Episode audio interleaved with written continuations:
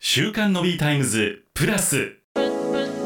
毎週木曜午後7時から全国のコミュニティ FM でお届けをしている週刊のビータイムズその番組を飛び出して本編ではお届けできなかったあんな話題やこんな話題をデイリーでアップデートします週刊の B タイムズプラス月曜日は日本経済新聞の村野さんとお届けをいたします村野に聞けプラスです日本経済新聞の村野さん今日もよろしくお願いいたしますよろしくお願いします。よろしくお願いします。えー、2024年、えーもう波乱の幕開けとなりましたけれども、そうですえーお正月とはいええーね、実家で過ごされたとかいう方も多かったんじゃないかと思います。横田さんは、はいなんか甥いっ子めいっ子にあげたりとか、いないんですよ。あいないのか親戚が一人も。あらあら、私が一応、まあ、初孫のはずなんですけど、はいはい、全然いなくて弟ぐらいなんですけど。なるほど、弟も4つ下なんであげない。お年玉という年じゃないですよ。はい村野さんいかがですか、どなたか。あの娘に送りましたね。あ、なるほどなるほど、えうんお年玉をね。はい。はい、ということで、まあ、お年玉が結構今話題になっているということでなんか今日の話題あの「週刊の B タイムズ」の中の話題でもあそうですねありましたよペイね。ペイでおペ年イ玉ペイでお年玉なんていうお話がありましたけれども、はい私まさにペイペイで送ってます。ええそうなんですね。まあ確かに現金書き留めとかよりはね直接会えない場合でもあのそういう時は早いですしね安全ですし、なるほど。というわけで今年お正月のお年玉この予算が平時に戻すというような記事がございましたほう。これ上がったということでしょうか村野さん。そうですね。うんあの上がった率がですね、はいあの2000これ剰余金っていうジャンルから類推してお年玉っていうのを計算してるんですけど、贈与金はい、えそれで2020年までは1万6000円から2万円だったんですね。ええこれが21年まで21年にはおよそ1万2000円にまで減ってしまったんですね。うんそれがあの今年はですね増えそうだと今年の新年のやつは増えそうだということなんですね。うんえ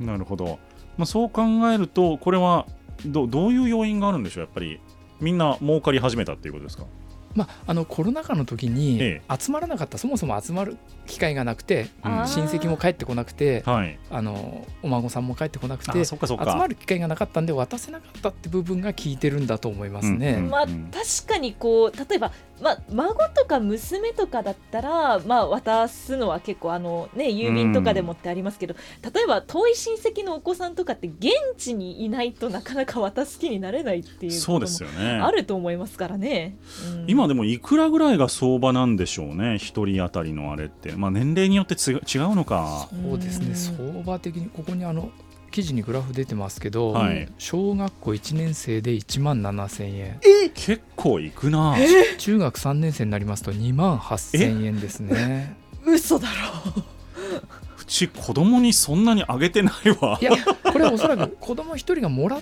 たやつじゃないですかね。う合計ということですええね。いそうですろんな人からもらってか、もらったお年玉の平均ですね。なるほどえ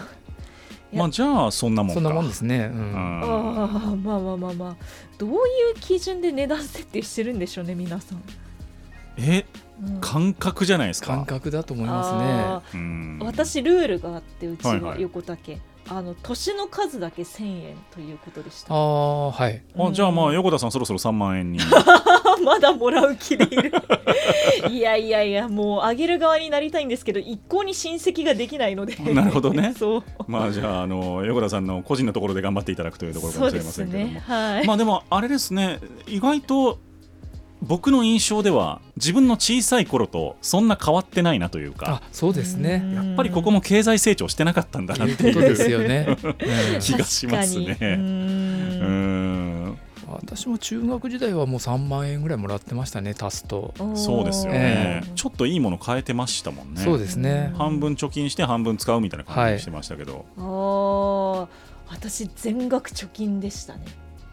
偉いあでも1年だけ使っていいっていう年があってほその年に初めてうちであの任天堂のゲームをおゲームキューブを買ったんですよ、はいはいもはういその時だけは家族みんなでやるから買っていいよって言われて、えおー、年玉で実際やりました家族やりましたすっおーごい使いましたね家族団らんでなるほどは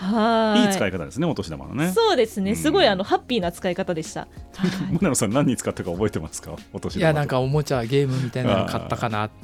てうん気がしますね。そうですよね。いやーでもこれあのお年玉の金額があんまり変わらんっていうのもまたあれでしょうね来年以降ちょっとずつ増えていったりするんでしょうね。そうですうんね。いつの間にか中学生が10万円のお年玉をもらうようになっているみたいな 稼ぐのって大変なんだ ぞまあでもその頃には僕らのギャラも倍倍3倍になってるかもしれないのでじゃあそれぐらいはそれぐらいはねお裾分けしてもいいのかなというところねでえござい可ます愛けいれど追いも込。めいっ子とかがいればはい。まあでもこのお小遣いとかまあお年玉が増えるということはその分やっぱり経済もね回っていくっていう可能性がそうで高すくなるので。 2020 2024年いい年になるといいなと思いつつでございますけれどもねそうですはねでもこれペイペイでお年玉をあげるみたいなのがね、はメジャーになってくると